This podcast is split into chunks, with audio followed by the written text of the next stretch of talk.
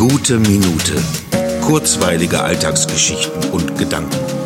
Mein Name ist Matthias Hecht und jetzt geht's auch schon los. Das verspricht eine knifflige Situation zu werden. Letzte Woche habe ich nicht mein Herz irgendwo verloren, sondern meine Jacke in Lüdenscheid. Und in dieser zurückgelassenen Jacke befindet sich mein Ausweis. Nun wurde mir die Jacke zugesandt, per Päckchen. Allerdings habe ich den Paketboten am gestrigen Tag verpasst. Wahrscheinlich war ich zu sehr darin vertieft, mich mit meiner Katze zu beschäftigen. Oder, was gerade nicht selten ist, ich bin mal ebenso eingedöst.